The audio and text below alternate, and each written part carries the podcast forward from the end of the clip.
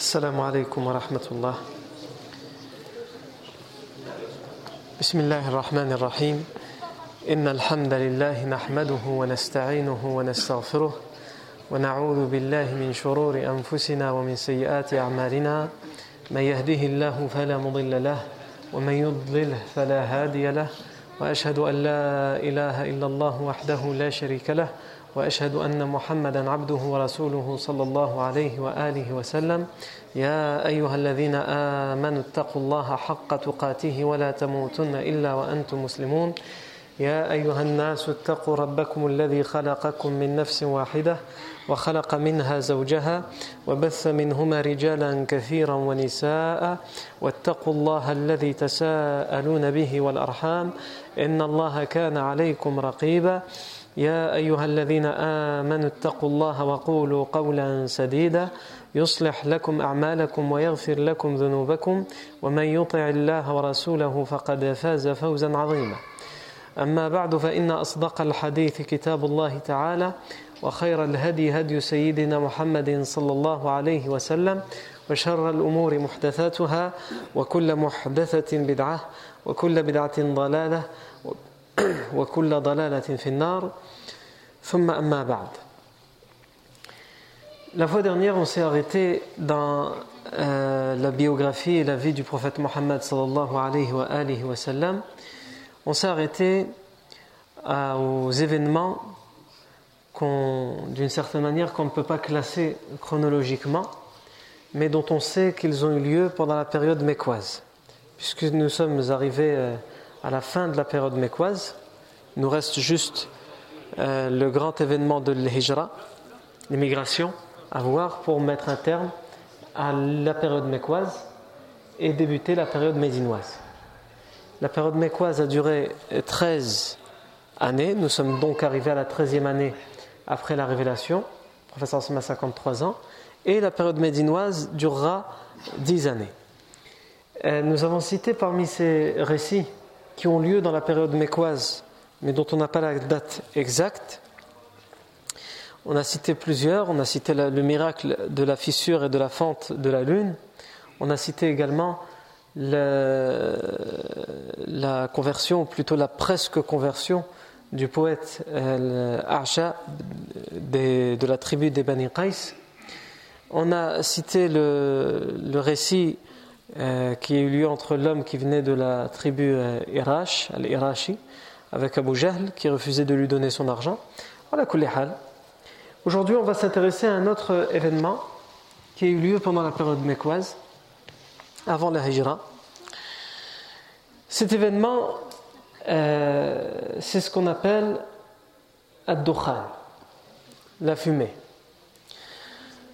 La fumée, ad-dukhan. Quand on entend parler de dukhan, la fumée, la plupart d'entre nous ont envie de dire, pour ceux qui en ont déjà entendu parler, dukhan c'est un grand signe de la fin du monde. Quel rapport avec euh, euh, ce dont on parle ici dans la vie du prophète sallam en particulier dans la période mécoise, ça veut dire que Dukhan aurait eu lieu il y a bien longtemps. Mais justement, c'est parce qu'il y a divergence entre les savants et divergence entre les compagnons sur ce grand signe de la fin du monde. A-t-il déjà eu lieu ou pas encore? Et ça, je vais l'expliquer tout à l'heure, Inch'Allah. En tous les cas, cet événement, Ad-Dukhan, ou plutôt, puisque sur Dukhan il y a divergence, c'est l'invocation du prophète Mohammed contre les idolâtres, les polythéistes de la Mecque. Pendant des années, pendant 13 années, et même plus si on compte la période médinoise, mais pour l'instant nous n'en sommes arrivés qu'à la 13e année. Pendant 13 années, le prophète appelle les siens, appelle sa tribu, appelle les Mécois à l'islam. Et il ne reçoit en guise de, de réponse qu'insultes, que crachats, que torture, harcèlement et persécution. Le prophète, malgré tout, même lorsque ses compagnons torturés, persécutés venaient lui demander, fais des invocations, demande à Allah Azzawajal, fais des invocations contre, contre les gens qui nous torturent, contre nos bourreaux. Le prophète refusait. Et nous savons qu'à un moment, le prophète va invoquer Allah contre les idolâtres qui leur en font voir, qui font voir aux croyants, qui font voir au prophète qui leur en font voir de toutes les couleurs. Euh, et donc ici, lorsqu'on parle de, cet événement, de cette invocation, comme je l'ai cité tout à l'heure, je l'ai nommé tout à l'heure Ad-Dukhan, la fumée, le compagnon Ibn Mas'ud, et ça, on avait déjà cité cette parole d'Ibn Mas'ud il y a deux ou trois semaines, il a dit Khamsun qad madain. Khamsun qad madain, al-lizam, wal-rum, wal-dukhan, wal-batsha, wal-qamar. Il y a cinq choses, ou plutôt cinq signes qui ont déjà eu lieu si on parle de la fin du monde. Cinq événements, cinq signes qui ont déjà eu lieu. Al-lizam, al-rum, les Romains, al-dukhan, la fumée, al-batsha, la, la force, la puissance, wal-qamar. Et la lune, la fente de la lune, on en a parlé. On avait cité cette parole de Abdullah ibn Mas'ud lorsqu'on avait parlé du miracle de la fente de la lune. Taïb. Et ici, Abdullah ibn Abbas, il cite, quand il cite Dukhan, il parle de cet événement. Dans, un autre, dans une autre version, Abdullah, pas Abdullah ibn Abbas, afwan, Abdullah ibn Mas'ud, radiallahu anhu. Abdullah ibn Mas'ud, radiallahu anhu, il explique et il dit إن قريشا لما استعصت على النبي صلى الله عليه وسلم وأبطأوا عن الإسلام قال النبي صلى الله عليه وسلم اللهم أعني عليهم بسبع كسبع يوسف. اللهم أعني عليهم بسبع كسبع يوسف. فأصابهم سنة حتى حصت كل شيء حتى أكلوا الجيف وحتى إن أحدهم كان يرى ما بينه وبين السماء كهيئة الدخان. ثم كشف الله عنهم. ثم قرأ عبد الله بن مسعود هذه الآية آه، إن كاشف العذاب قليلا إنكم عائدون.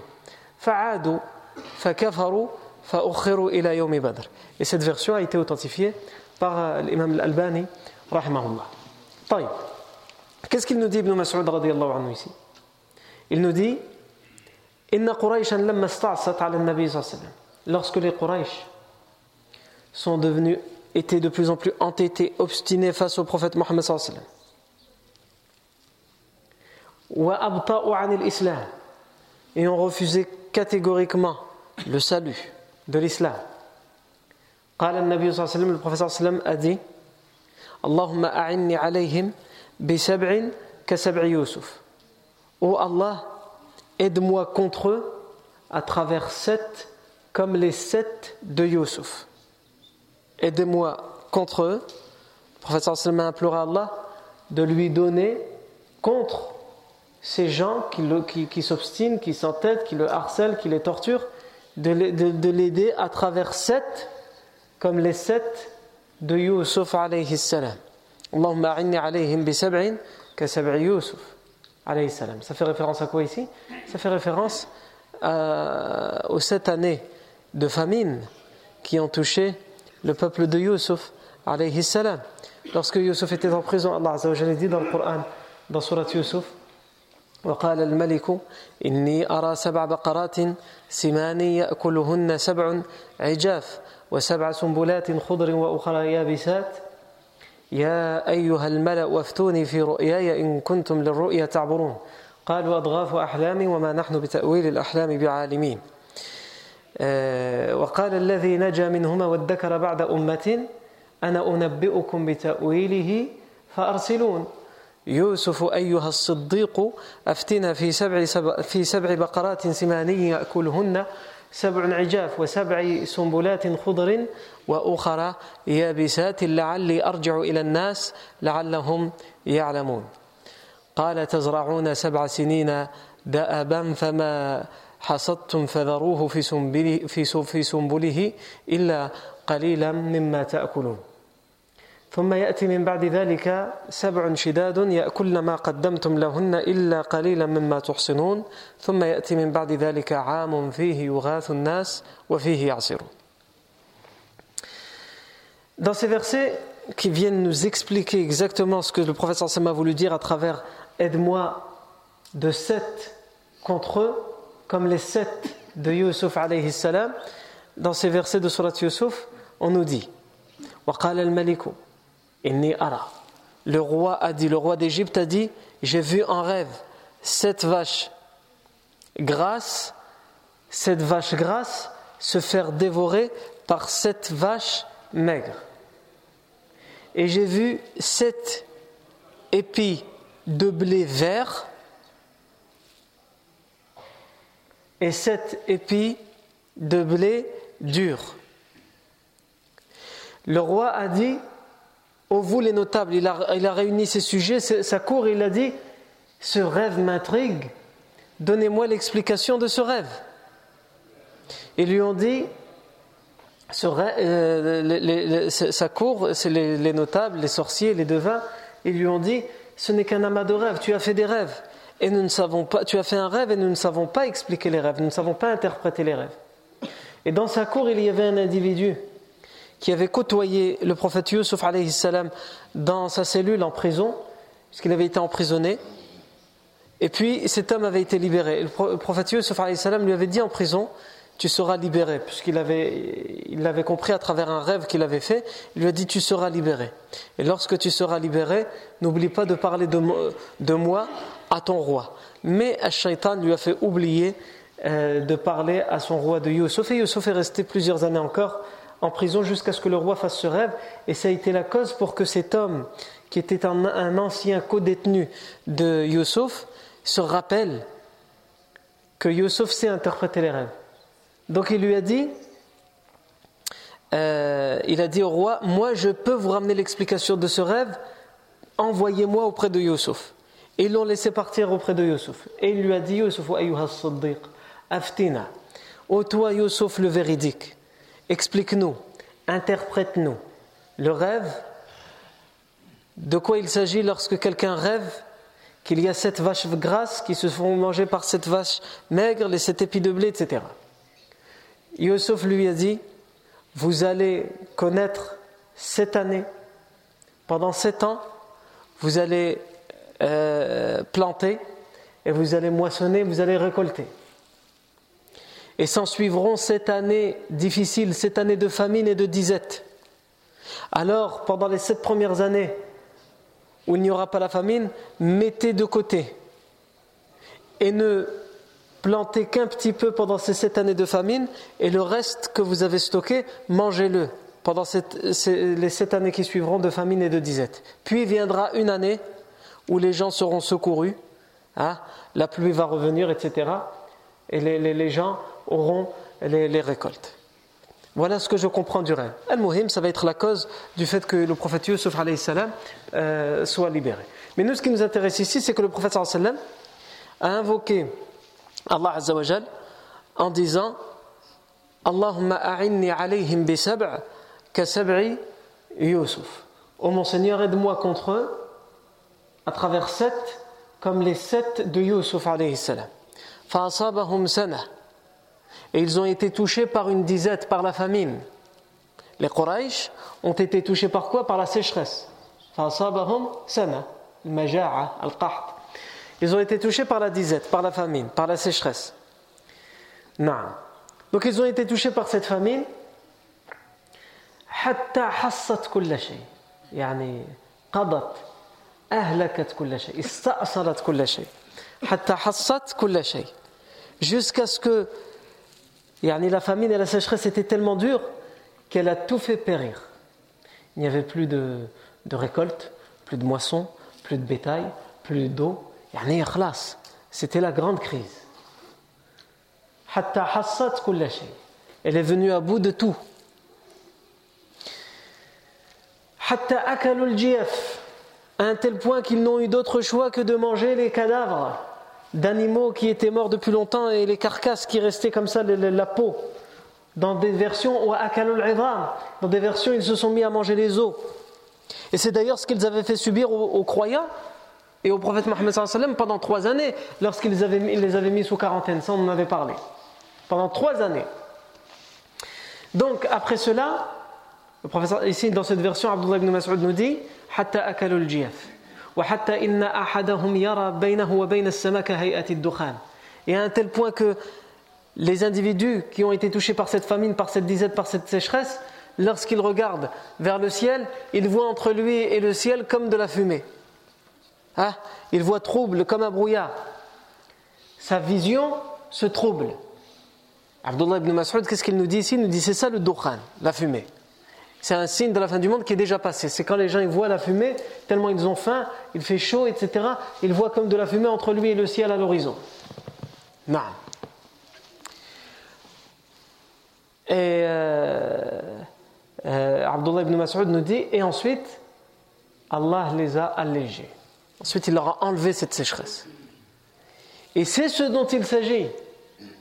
Dans le verset, Abdullah ibn Mas'ud nous dit, il lit le verset qui parle de ça, il dit, le verset dit, Nous allons enlever de vous un petit peu le châtiment, mais vous allez recommencer. on vous a donné un châtiment, cette sécheresse, et on va l'atténuer, on va l'alléger, on va l'enlever de vous, mais vous allez recommencer à vous obstiner, à harceler, à persécuter, à torturer. Et Abdullah ibn Mas'ud termine par dire Fa'adu, et ils ont recommencé. Fa'kafaru, et ils ont mécru. Et ils ont été laissés, leur délai qui leur a été laissé, c'est jusqu'au jour de Badr, la bataille de Badr, puisque c'est là que les élites de la Mecque vont périr, ils vont périr pendant la bataille de Badr. Et c'est ce dont il s'agit lorsqu'Ibn Mas'ud dit que cinq signes sont passés, il parle de Dukhan, donc de cette famine, et il parle aussi de l'Batcha, de la force, il parle du jour de Badr quand il dit Al-Batcha. Euh, Ici, Abu Sufyan, on a des versions qui nous disent que Abu Sufyan, lorsqu'il n'était pas encore musulman, et que les Quraysh vont être touchés par cette famine et par cette disette, il va venir voir le prophète Mohammed et il va lui dire Ya Muhammad, innaka taz'umu annaka bu'ithta rahmatan wa inna qawmaka qad halaku fad'u Allah lahum. Ô Muhammad, tu prétends que tu as été envoyé comme clémence, comme miséricorde. Et pourtant ton peuple est en train de périr.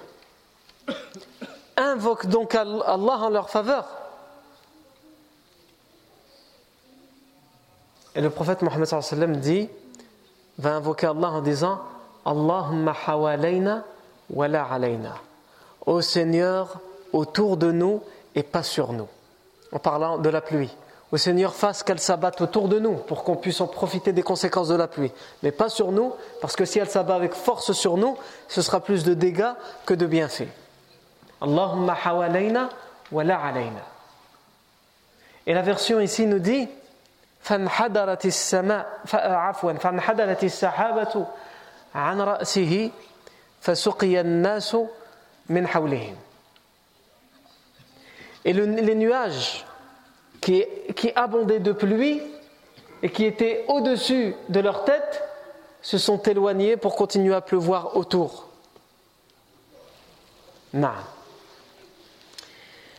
Ici, il y a plusieurs choses à voir. La première, c'est que comme nous l'avons dit, le prophète Mohammed pendant toutes ces années, il n'a jamais invoqué Allah contre son peuple il se retenait d'invoquer Allah contre son peuple. Et d'ailleurs, dans toute sa vie, si on peut résumer, rares sont les fois où le prophète a invoqué Allah contre des gens. Il ne l'a fait que très rarement. La plupart du temps, la norme, c'était qu'il invoquait Allah pour eux. Ya Allah, guide-les. Ya Allah, pardonne-leur. Ya Allah, etc. Mais contre eux, c'était à certains événements et c'était très ponctuel et de manière très rare dans la biographie du prophète Mohammed. Donc là-bas, ce qu'on retient de ça, c'est qu'à la base, on invoque Allah pour les gens et pas contre les gens. Pas contre les gens. Et ici, alors on pourrait nous dire, mais pourquoi alors ici, le prophète a quand même invoqué Allah contre eux? On voit bien que le prophète n'a invoqué Allah contre eux que pour qu'il, euh, d'une certaine manière, que pour qu'ils croient en lui. C'est-à-dire, si j'invoque Allah contre vous et que cette invocation est exaucée, c'est la preuve que je suis prophète. Lorsqu'ils viennent demander au prophète sallam fais-nous un miracle et que le prophète sallam demande à Allah Azzawajal de fendre la lune en deux et qu'il voit tous que la lune est fendue en deux, c'est une, une invocation pour leur prouver, pour leur montrer, pour leur démontrer qu'il est bien prophète. Donc ici, lorsqu'il invoque Allah contre eux, ce n'est pas avant tout pour leur faire du tort. Certes, c'est un tort pour eux, la sécheresse et la famine. Mais c'est un tort, entre guillemets, bien mérité après tout ce qu'ils leur ont fait subir, mais surtout c'est pour, pour, pour, réveiller leur conscience, pour leur dire, regardez, je demande à Allah Azzawajal la sécheresse contre vous, et la sécheresse est venue. Comment après ça vous ne croirez pas en ma prophétie? Comment après ça vous ne, croirez, vous ne croiriez pas en ma révélation? Ah. Donc, l'invocation du prophète contre les Quraysh était d'une certaine manière une invocation pour leur montrer, pour leur démontrer sa prophétie. Et au final, comment le prophète termine? Il termine par invoquer Allah d'atténuer cette pluie et de faire transformer cette pluie qui à la base était une niqma, il la transforme en ni'ma. À la base, cette, pluie était une catastrophe. Non. Contre eux, et le prophète sallam ils ont d'abord la famine, la disette. J'ai passé un épisode. Ils ont d'abord la famine, la disette.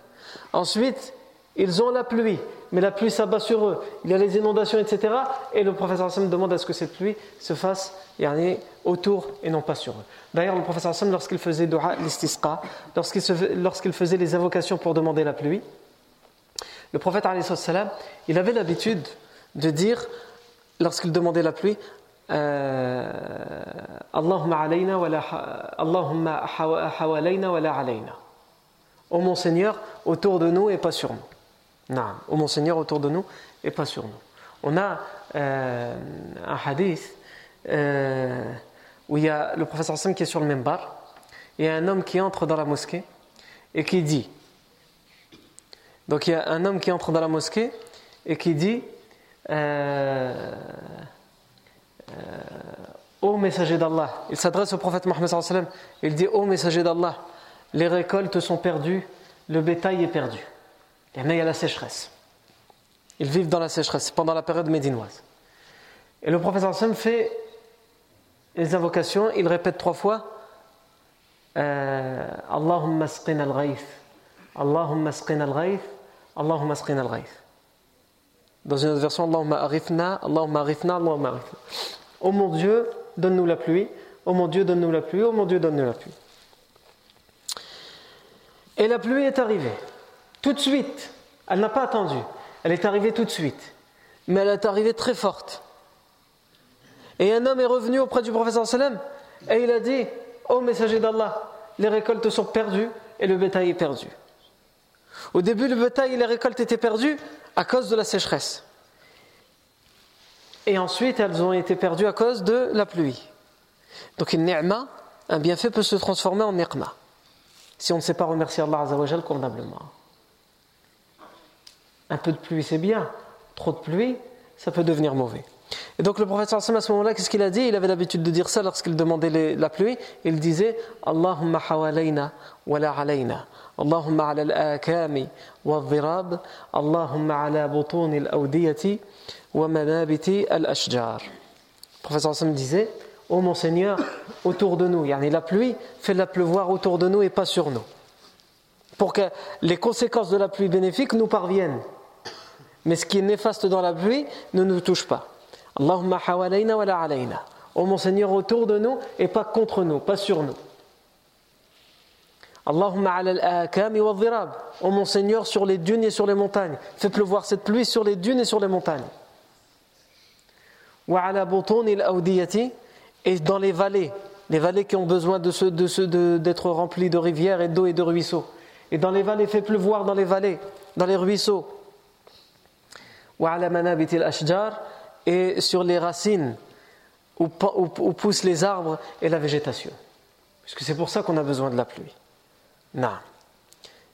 Et les est une des prières connues et une des invocations connues en islam qui va être prescrite pendant la période médinoise lorsqu'il y a euh, sécheresse et qu'on a besoin de pluie. Il y a salat l'istisqa à faire d'une certaine manière.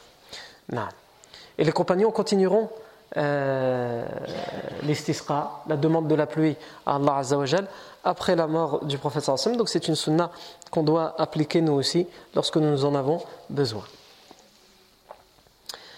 Euh, D'ailleurs, Omar ibn al-Khattab, lorsqu'il était calife, et c'est un hadith authentifié dans le Bukhari, euh, il dit Allahumma inna kunna nastasqi ilayka binabiyyina fatasqina inna natawassalu ilayka bi'ammi nabiyyina fasqina fayusqawn.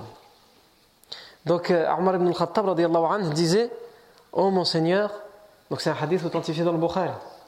Retenez bien, et si j'insiste sur ça, c'est pour, pour euh, mettre en évidence quelque chose dans ce texte. Oh mon Seigneur, nous avions l'habitude, c'est-à-dire au temps du sallam, nous avions l'habitude de te demander la pluie à travers le prophète Mohammed sallallahu alayhi wa. Et tu nous l'as donné. On te demandait la pluie à travers le prophète sallallahu alayhi wa et tu nous donnais la pluie. Mais maintenant, sous-entendu maintenant que le professeur Sam est mort, nous te la demandons à travers son oncle Al-Abbas qui est toujours vivant. Alors donne-nous la pluie. Et le narrateur de cette version dit Et Allah leur donnait la pluie. Ici, évidemment, c'est un hadith qui est utilisé par euh, tous ceux qui prétendent, en particulier certaines branches soufis, qui prétendent qu'on peut demander indirectement à Allah à travers quelqu'un. Il dit c'est une preuve flagrante et c'est un hadith authentifié par le Bukhari. Et moi, comment je vous l'ai traduit, vous ne pouvez comprendre que ça. Ça, nous te demandions à travers le prophète de la pluie et tu nous l'as donné. Et nous te demandons maintenant à travers l'Abbas, son oncle, alors donne-nous la pluie et Allah leur donner la pluie. Et ils disent donc ça prouve qu'on peut demander à travers un individu, puisqu'ils disent on peut se rendre auprès des, tombeaux des prophètes ou là des, personnes pieuses et demander à ces personnes hein, qu'ils demandent à Allah Azzawajal, etc. En réalité, ce hadith, il est, authentique, mais il est un argument non pas en leur faveur, mais contre leur, euh, leur opinion. Pourquoi? Lorsque Omar ibn al-Khattab dit Allahumma inna kunna nastasqi ilayka binabiyyina fatasqina euh, nous, te demandions la pluie à travers le prophète Mohammed et tu nous l'as donné, c'est-à-dire quand, quand le prophète était vivant. Mais eux, ils nous parlent de quoi? Ces branches soufis ou d'autres, ils nous disent quand la personne est morte. Donc déjà, le, hadith n'a rien à voir avec ce que eux disent. Le hadith, il parle de quand il était vivant, à tel point qu'Omar dit maintenant que le prophète il est mort, on ne peut plus, donc on, on le fait à travers l'Abbas. Donc déjà, ça ne parle pas des morts, ça parle des vivants. Mais même lorsque ça parle des vivants, qu'est-ce que Omar ibn Khattab anhu nous dit ici? Il nous dit qu'il demandait à travers le prophète c'est-à-dire il venait voir le prophète et il savait que le prophète était prophète et que toutes ses invocations étaient exaucées. Donc il disait au prophète Ô messager d'Allah, nous sommes touchés par la famine, par la sécheresse, par la disette invoque Allah pour nous. Ils invoquaient eux-mêmes Allah, mais ils savaient, compte tenu de, de la proximité du prophète avec Allah de sa foi et de sa piété, du fait qu'il est prophète, qu'ils avaient encore plus de chances que leur dua soit exaucée s'ils demandaient au prophète d'invoquer Allah pour eux. Donc c'est ce qu'ils ont fait. C'est même ce qu'Abu Sufyan a fait, alors qu'il n'était pas encore musulman, lorsqu'il a dit Ton peuple est en train de souffrir, alors invoque Allah pour eux. Donc c'est ça qu'il dit, Omar ibn al-Khattab. Et la preuve, c'est que juste après, il dit maintenant, nous le faisons à travers l'Abbas. C'est-à-dire, nous demandons à l'Abbas parce que c'est l'oncle du prophète sallam, et lui aussi, il a un grand degré de piété, un grand degré de science, etc. Alors, pour avoir plus de chances que nos doigts soient exaucés, certes, nous demandons, mais nous insistons auprès de l'Abbas, nous disons Abbas, s'il te plaît, invoque Allah pour nous. Demande à Allah qu'il nous donne la pluie. Et tous les autres hadiths qui viennent expliquer cette version, comment les gens ont demandé la pluie du temps du prophète sallam et après la mort du prophète sallam, ils nous disent tous que les gens demandent au prophète Ya Rasulallah, invoque Allah qui nous donne la pluie. Oh Al-Abbas, invoque Allah qui nous donne la pluie. Donc tout ça nous montre bien que ce que le Omar a dit ici et ce qu'il a voulu dire, c'est bien qu'il demandait du vivant du prophète sallam au prophète sallam d'invoquer Allah pour eux. Et comme le prophète sallam est mort et qu'ils ne peuvent pas demander à un mort, quand bien même il est prophète. Donc ça vient justement mettre à bas toutes les euh, prétentions de, des gens qui ont dévié. Et bien justement, il demandait à l'Abbas, il disait, toi qui es oncle du prophète sans aucun doute que ton, ta proximité, ton degré de piété est plus, est plus élevé auprès d'Allah que nous, parce que tu es le, l'oncle du prophète. Donc invoque Allah pour nous. Et Allah Azzawajal leur donnait la pluie. Et c'est d'ailleurs une sorte de tawassul, d'intercession qui est permise. C'est de, quand on a besoin de quelque chose, bien sûr on demande nous-mêmes à Allah Azzawajal, mais pour mettre entre guillemets toutes les chances de son côté, on va voir quelqu'un qu'on se considère comme pieux et on lui dit invoque Allah Azzawajal pour moi s'il te plaît. J'ai telle chose ou telle chose, invoque Allah pour moi. Demande à Allah qu'il me donne ceci ou qu'il me fasse cela ou qu'il m'évite ceci ou qu'il m'évite cela. On revient euh, à ces doigts, ces, invocations que le professeur a fait euh, contre les Quraysh et ensuite finalement il a invoqué Allah Azzawajal en leur faveur. Ça nous vient nous euh, poser une question, c'est que ces versions d'abord, elles sont authentiques. là il n'y a, pas de, a pas de doute là-dessus. Il y en a certaines qui sont authentifiées par l'imam musulman et d'autres qui sont dans d'autres versions, en particulier le Bayhaqi, mais qui ont été authentifiées par Sheikh al-Albani Ces versions sont authentiques. Euh, non. Mais certaines versions ont tendance à nous démontrer que cet événement n'a pas eu lieu pendant la Mecque, pendant la période mécoise, mais pendant la période médinoise. Ici, on ne va pas rentrer dans les détails, mais pour euh, résumer, l'historien et le spécialiste des narrations, Shamsuddin Zahabi disait euh, il apparaît que si toutes les versions sont authentiques, cet événement a pu avoir lieu deux fois. Une fois pendant la période mécoise et une fois pendant la période médinoise. Cela étant dit, il nous reste à propos de cet événement une question à nous poser c'est Ad-Dukhan.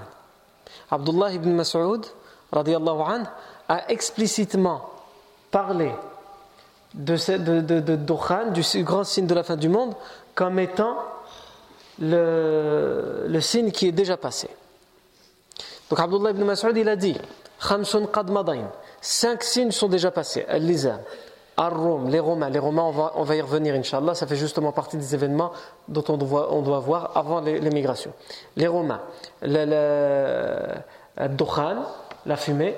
Donc Abdullah ibn Mas'ud il dit la fumée, ce signe de la fin du monde, il est déjà passé.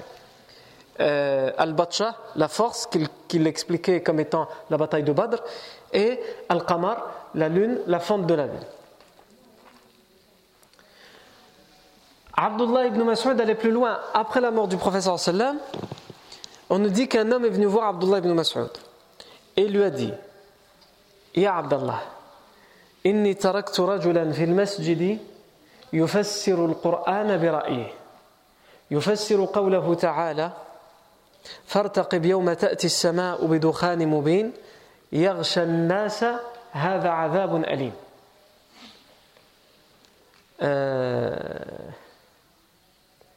le, le نعم. يفسر هذه الآية على برأيه فيقول يأتي الناس يوم القيامة دخان فيأخذ بأنفاسهم ويأخذهم منه كهيئة, كهيئة الزكام. فقال عبد الله بن مسعود رضي الله عنه من علم شيئا فليقل به ومن لم يعلم فليقل الله أعلم. فإن من فقه الرجل أن يقول لما, لما لا علم له به الله أعلم. إنما كان هذا أن قريشا استعصت على النبي صلى الله عليه وسلم. فدعا النبي صلى الله عليه وسلم عليهم بسنين كسن يوسف عليه السلام. آه فأصابتهم فأصابهم قحط وجهد حتى جعل الرجل ينظر إلى السماء فيرى بينه وبينها كهيئة الدخان من الجهد حتى أكلوا العظام Ici, Abdullah ibn Mas'ud, radiallahu anhu, qu'est-ce qu'il nous dit On nous dit qu'après la mort du prophète un homme est venu voir Abdullah ibn Mas'ud et lui a dit J'ai laissé à la mosquée un homme qui est en train d'expliquer le Coran avec sa, façon de penser. Il est en train de faire le tafsir avec sa façon de penser. C'est pas il a des dalils, des preuves, il explique le Coran à travers le Coran, à travers d'autres versets, à travers les hadiths. Non, à travers son opinion, à travers sa passion. Kif, pourquoi il dit ça cet homme? Il dit il est en train d'expliquer le verset dans Surat Dukhan, dans la Surat justement la fumée, qui s'intitule La fumée. cette Surat, ce verset, il nous dit quoi? Et attends, attends le jour où le ciel viendra avec une fumée évidente. Elle enveloppera tous les gens. Ce sera un châtiment douloureux. Il explique, cet homme dit à Abdullah ibn Abbas, il est en train d'expliquer ce verset en disant que ce dokhan, cette fumée, c'est une fumée qui n'est pas encore arrivée, qui va venir plus tard, c'est un signe de la fin du monde, qui va arriver et qui va prendre, qui va envelopper tous les gens, qui va toucher certaines personnes et qui va les tuer, et d'autres, elle aura comme conséquence sur eux qu'ils auront comme un rhume.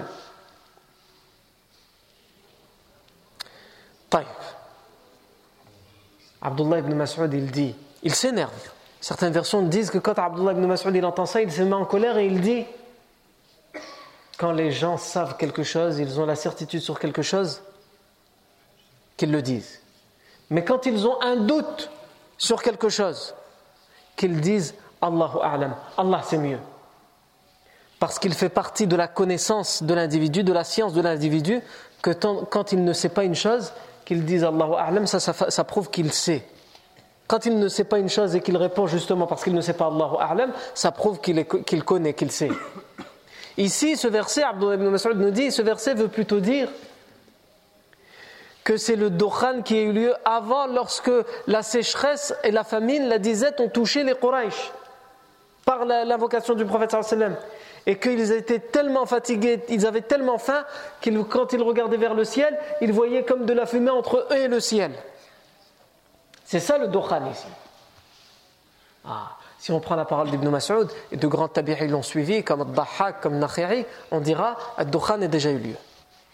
Et pourtant, de nombreux autres compagnons étaient pas du tout de la vie d'Abdullah ibn Mas'ud.